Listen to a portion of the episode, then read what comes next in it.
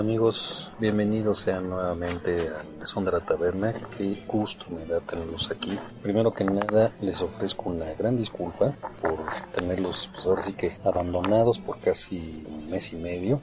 Eh, Les soy sincero, sufrí un percance eh, gracias a los amigos de lo ajeno y otras circunstancias de la vida y por eso no, no había podido grabarles. He estado de alguna forma presente en el otro proyecto, en Los Hijos de la Medianoche, pero también con ellos me ha sido un poco difícil coordinarme. Pues bueno, en este proyecto personal que es el Mesón de la Taberna, pues sí fue difícil, de veras mil, mil disculpas, procuraré ponerme al corriente y traerles, pues, ahora sí que la reposición de este tiempo que no tuvimos programa. Y pues para eh, tratar de enmendar este error, quiero comentarles, estuve en el EGS, en la quinceava edición del EGS pasado viernes 30 de septiembre. Se llevó a cabo 30 de septiembre, 1 y 2 de octubre, el fin de semana. Y pues, híjole, ¿qué les digo? Dirían por ahí, mi vieja burra ya no es lo que era. El evento se llevó a cabo en el, en el centro Banamex, en el centro de convenciones de Banamex. Aquí es, mm, pues, a la hora sí que del otro lado del hipódromo, un lugar muy grande.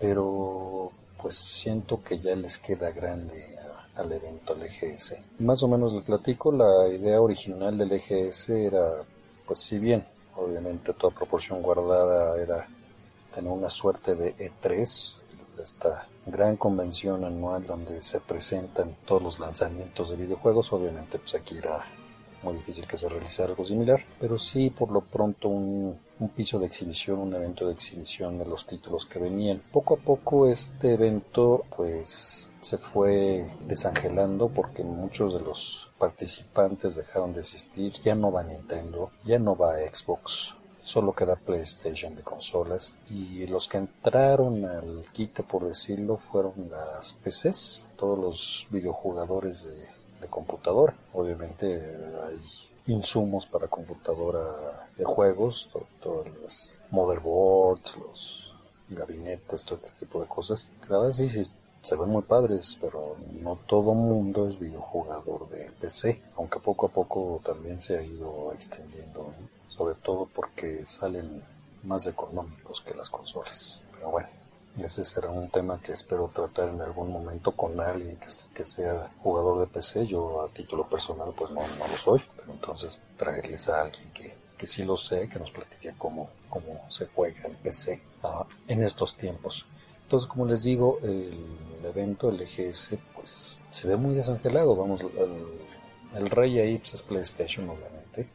Un stand muy, muy grande. Este año presentaron pues varios de sus lanzamientos, eh, entre ellos el visor de realidad virtual. Para ser viernes, el día que fui, había bastante gente, solo eran alrededor de ocho estaciones.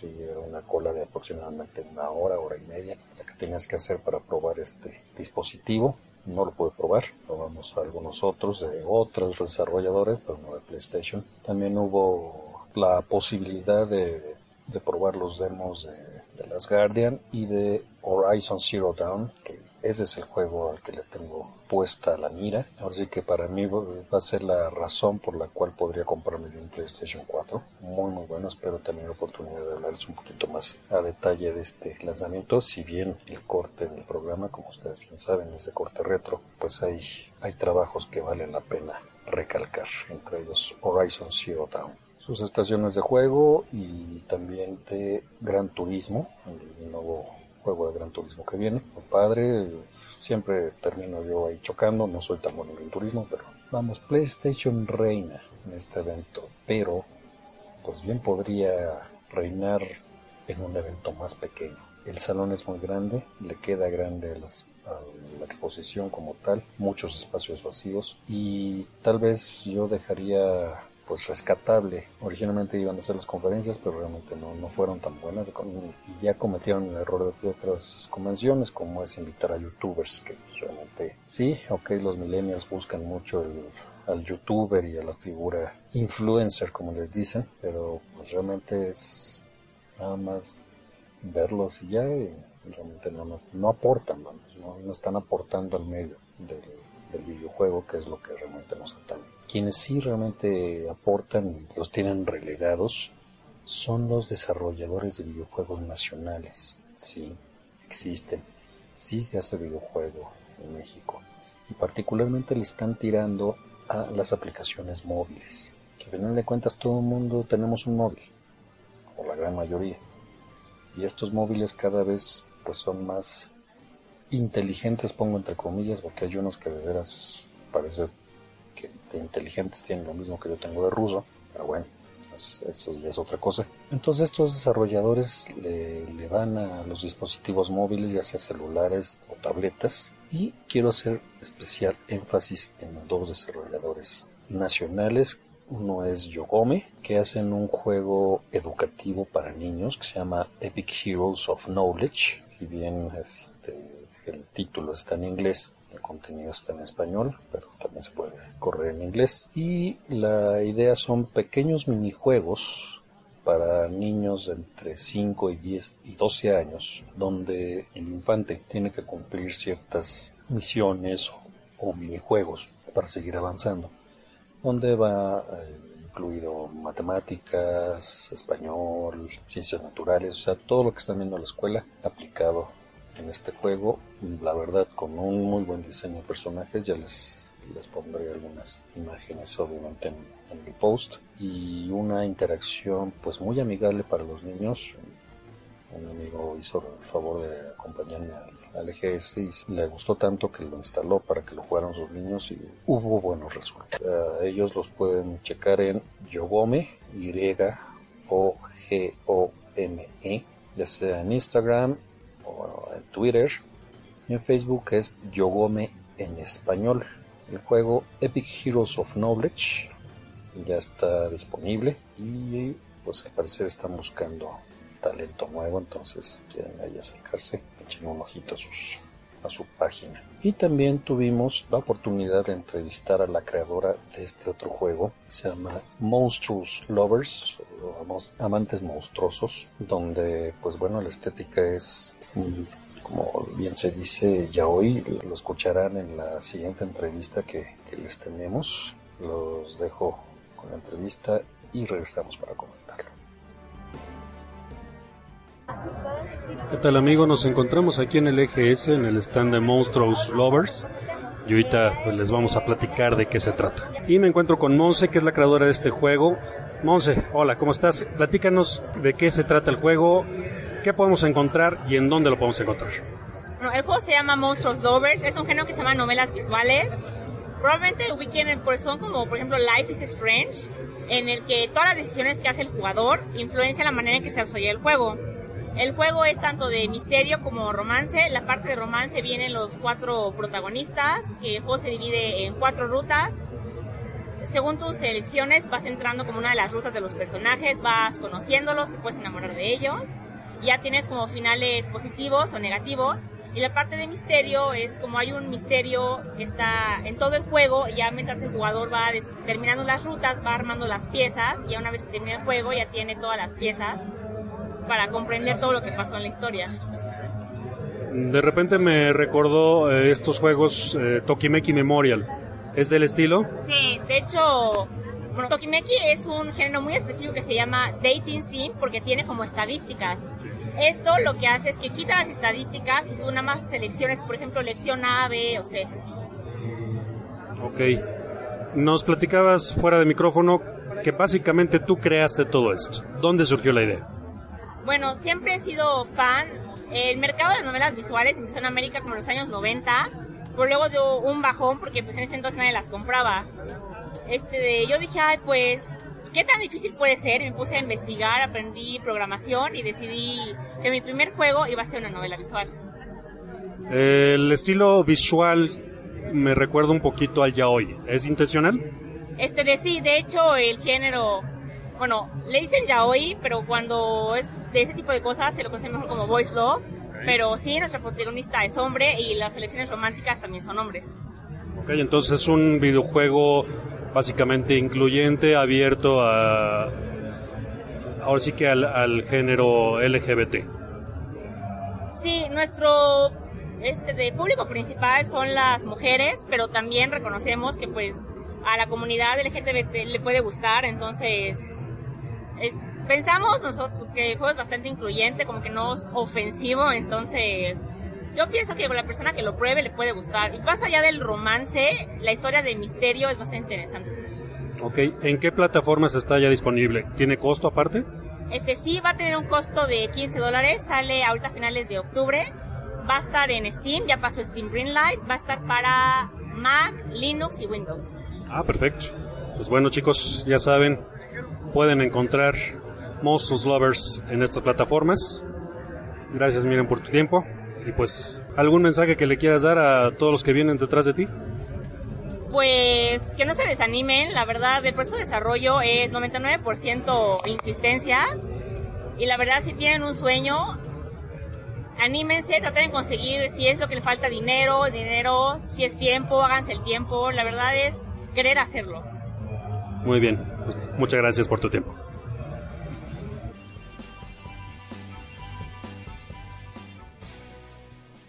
Bien, hemos vuelto. Como ustedes pueden ver, Monstrous Lovers pues es una propuesta muy interesante, una novela visual de romance y misterio, como lo define su, creadora, que pues tiene un nicho muy particular, pero pues un modo de, juego y un visual muy interesantes, muy interesantes, con una propuesta distinta a lo que estamos acostumbrados. Denle oportunidad, ya sale a fin de mes, pero ustedes pueden irlo sombreando en su plataforma Steam.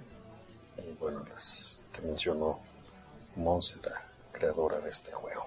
En resumidas cuentas, el EGS pues o se reinventa o esos 15 años pues están por acabar a mi punto de vista. No le auguro más que otros tal vez dos años más si sigue con, con esa inercia.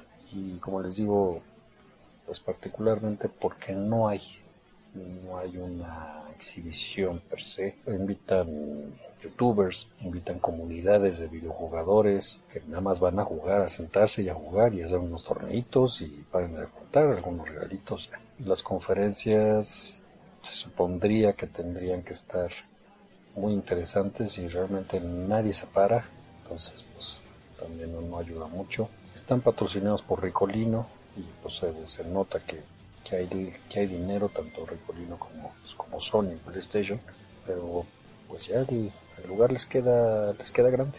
Les queda grande es una pena porque es una oportunidad que tenemos los, los gamers para conocer cosas nuevas. Y pues nos quedamos muy cortos. De desarrolladores este año nada más fue Namco Bandai Namco el año pasado todavía me acuerdo que fue Konami, esta vez brillaron por su ausencia. Cada vez se van saliendo más, desarrolladores y pues la presencia es menos. Una pena realmente, esperemos que, que para el 16, para el EGS 16, se reinventen y hagan que los 350 pesos que cuesta la entrada pues se desquiten. En fin, en otro tema, que es básicamente el tema de esta semana, no les voy a hablar de un juego retro como, como hemos venido haciendo, tenemos algunos pendientes, ya en otros programas estarán llevándose a cabo, pero sí les voy a hablar de un tema que a últimas fechas pues he vuelto a considerar que es importante tratarlo. Les cuento un poquito, estoy trabajando en una tienda en el área de videojuegos, entonces pues ahora sí que he vuelto a, ya lo había hecho en algún momento, para los que me conocen, pero me he dado cuenta que no ha habido mucha evolución en el tema que, les voy a platicar, que es la clasificación de los juegos. Sí, para videojugadores como el target de este programa, que son pues de 30 para arriba, porque son los que jugaron los juegos que les estoy recomendando y espero que me estén escuchando más jóvenes realmente. Así este, podrán conocer los orígenes. Pero bueno, eh, como les digo, para nosotros, para target, pues la clasificación pues ya nos viene valiendo un poquito pues un comino, ¿no? Pero dar la casualidad de que mucha de esta generación ya son padres o tíos, tienen contacto con niños o con adolescentes que pues, están entrando al videojuego. Ya básicamente nacen con una, una tableta o el control en la mano, entonces tienen el contacto con el videojuego estas nuevas generaciones. Y hay algo que se pasa mucho por alto y es la clasificación de los videojuegos. La clasificación de los videojuegos está determinada por el Entertainment Software Rating Board. Esto es la comisión de clasificación de software de entretenimiento. Una traducción más o menos libre. Estas personas, si bien las clasifican desde Estados Unidos o incluso de Europa, aunque allá le llaman PEGI, supongo que las siglas son muy similares, determinan la, ¿cómo decirlo?, el estrato de edades a la cual se suscribe cada producción. Ellos tienen las distintas clasificaciones. S, e de Ernesto, C de Carlos, es Early Childhood, o sea, niñas. Estamos hablando de videojuegos propios para niños de 3 años a aproximadamente 6 años, de 3 a 6 más o menos. De ahí nos vamos a la clasificación E, que es Everyone, o sea, para todos, desde los 3 hasta los 99. E10, que nos indica que el juego es adecuado para niños de 10 años en adelante. Después nos damos el salto a la clasificación T de teen, adolescente. Después a M más 17, que es maduro, mayores de 17. Nos vamos por último a AO, A de Alberto o de Oscar, que es Adults Only, solo adultos. Y hay otra que pues es muy raro que se vea, pero llega a existir, que es una RP, que es Rating Pending, clasificación pendiente. ¿Por qué decidí tocar ese tema? Pues la verdad, muy sencillo. Me ha tocado ver padres o jóvenes que piden los jóvenes y lo compran los padres títulos que no son de acuerdo a su edad jovencitos de 8 años jugando un gran tefauto, que es un título para mayores de 17, en nuestro caso 18 años. Básicamente le están dando a los niños violencia, pornografía y una exaltación al crimen al comprarle este tipo de juegos a un niño de 8 años. Se les vende, quien de veras sabe venderlos, se los ahora sí que se los advierte a los padres, si los padres deciden comprarlo es bajo responsabilidad de ellos, es un hecho. Pero muchas veces los papás, con tal de evitarse que el niño no ande haciendo berrinche, se lo compran. Pues es como si yo, ah, vamos a ponerle a mi hijo, que no lo tengo, pero vamos a ponerlo así, es como si yo aceptara comprarle a un niño de 8 años una película snuff una película pornográfica hardcore. Y eso es básicamente porque no les importan las clasificaciones. No se fijan las clasificaciones. Muchas personas las ven, ah, pues esto de ahí viene, pues sí, pero qué. No prestan atención. Y me ha tocado ver a personas que, pues sí, les dice, oiga señor, pues usted quiere a lo mejor para este niño de 5 años y demás, pues yo le recomiendo este que es E o el childhood o cosas adecuadas a la edad. Y les haces la anotación acerca de las clasificaciones y se sorprenden porque dice, siempre les había visto, no sabía qué eran. Si bien estaría interesante que esta clasificación se aplicara también en, en español, en vista de que ya todo mundo exige que los juegos vengan doblados, particularmente los de Xbox, pues ya que hacen el esfuerzo de reempacar y ponerle un cintillo que dice totalmente en español, pues que hicieran el esfuerzo de ponerle la clasificación A, B, C, creo yo. O también aquellos que tenemos contacto de comprarle o de venderle a las personas los juegos, pues que nos tomáramos la molestia de indicar la clasificación al momento de la compra como les digo, si ya los papás deciden que, pues sí, no importa que le compre a mi hijo yo este, este juego que a todas luces no es para su edad, pues es responsabilidad de ellos, pero pues yo me, no me fiaría mucho de su criterio. Bueno, ese ya es un servidor. Entonces, pues por eso quise hacer este pequeño apunte, este, este pequeño detalle que realmente me preocupa, me preocupa mucho porque no le estamos dando la importancia a las edades en cuanto a videojuegos. Hay, como les comento, llegan chavitos de 7, de 8, 9 años pidiendo un juego Grand Theft pues, a lo mejor el primito ya más grande pues sí, sí lo juega, pero el primo ya tiene 17 años pues por sentirse en onda, pues yo también lo quiero y los papás no saben y se los chamaquean, no, si sí, puedo jugarlo y demás, y como no saben la clasificación, que llega a pasar, pues, y nadie hace el esfuerzo para decirle, oiga señora, o oiga señor, esto pasa porque pues, es la venta, pues ahí hay una crisis de valores muy, muy, muy preocupante. Básicamente ese es el apunte, por favor sean videojugadores conscientes. Si van, si van ustedes a comprar alguno, vean las clasificaciones. Si ustedes son padres de familia y deciden que quieren comprar un juego de acuerdo a su edad, pues también sean conscientes en qué momento lo juegan, a qué hora lo juegan y quién está a su alrededor. Si hay niños pequeños, pues no se pongan a jugar, por favor, el Mafia o, o el mismo Mortal Kombat, que sí, para nosotros es normal, es sanguinario y todo, pero pues, para un chavito, a pesar de ser violencia gráfica simulada, son contenidos que no le van. Esa es mi opinión. No sé lo que opinan ustedes, por favor, háganmelo saber. Tal vez se enojen, tal vez dejen de escuchar este programa. Perfecto, es válido. O tal vez estén de acuerdo.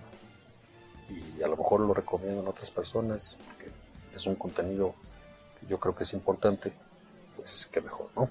Recuerden que pueden seguir la conversación, pueden darnos su opinión o sugerir temas, no sé. En nuestras redes sociales, en Facebook somos El Mesón de la Taberna, en Twitter es arroba mesón DL Taberna. Pues bueno, obviamente invitarlos a nuestra casa, la casa del estudio, precisamente www.estudiolamedianoche.blogspot.com Ahí no solo van a encontrar los programas del mesón, sino también los del programa hermano Los Hijos de la Medianoche con Adrisa Sara, Teli Sakura, Enrique Melgarego y un servidor de vez en cuando. Y algunas otras reseñas, pues cositas que de repente subimos en el blog. Pues bien, no me queda más que decirles que muchas gracias por su paciencia, muchas gracias por descargar este episodio. Mil disculpas nuevamente por tardanza. Ya estoy preparando los siguientes programas. Espero tenerlos pues unos 15 días por lo pronto para tratar de nivelar el tiempo que estuve fuera. Y pues espero sus, sugerencias, comentarios acerca de este tema. Vuelvo a insistir, fíjense en las clasificaciones, esparzan esta información que realmente es importante. Tal vez eh, se las repito, las clasificaciones antes de irme para que las tengan presentes. S para infancia temprana, E para todos, E10 de 10 años en adelante, T adolescente M más 17 madurez jóvenes de 17 en adelante. AO solo adultos. RP clasificación pendiente. Esas son las clasificaciones. De todos modos les pondré la tablita en el post. Y pues bueno, agradecerles el haberme visitado una vez más aquí en Mesón de la Taberna. Mi nombre es Manuel Suárez. Muchísimas gracias y los voy a dejar con una selección musical descubrí hace poquitito. La canción se llama DJ. Es el soundtrack de una película hindú que se llama Hey Bro. Y pues tiene bastante ritmo. Los dejo con esta selección musical. Muchas gracias y nos vemos pronto.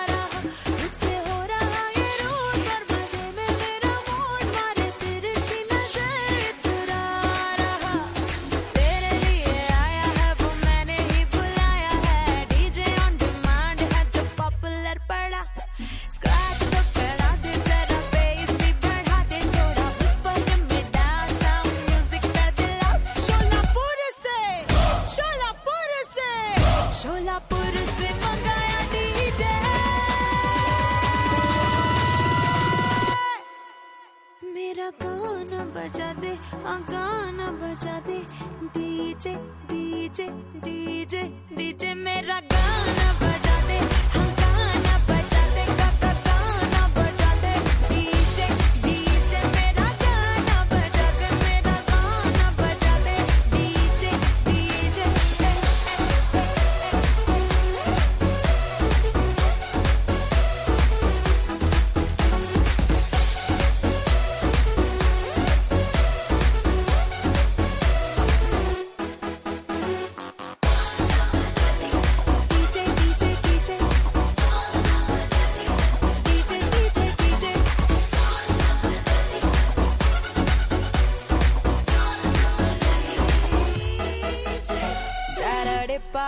जाता है और संडे भूल जाता है। मेमोरी का लॉस है या और कोई वजह? सोशल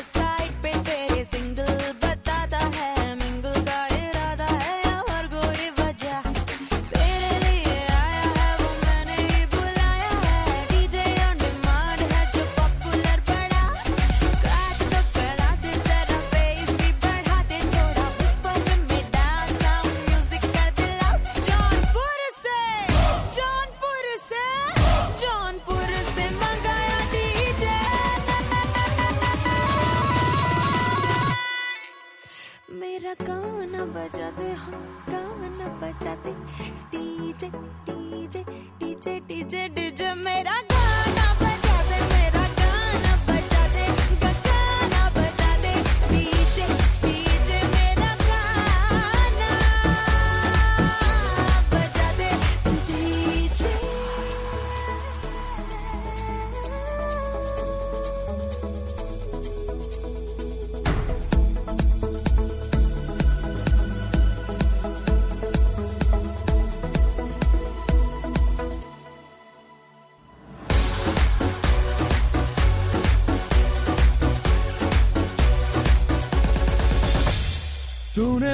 दिल का ऐसा बजर बजाया है। अमेजिंग सी फीलिंग है, कुछ तो है हुआ।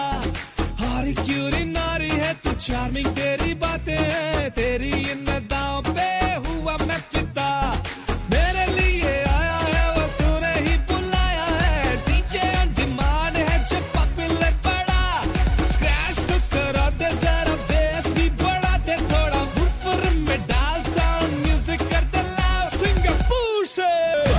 सिंगापुर से सिंगापुर से मंगा डीजे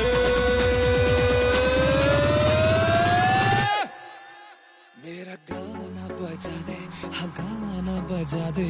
डीजे डीजे। मेरा गाना बजा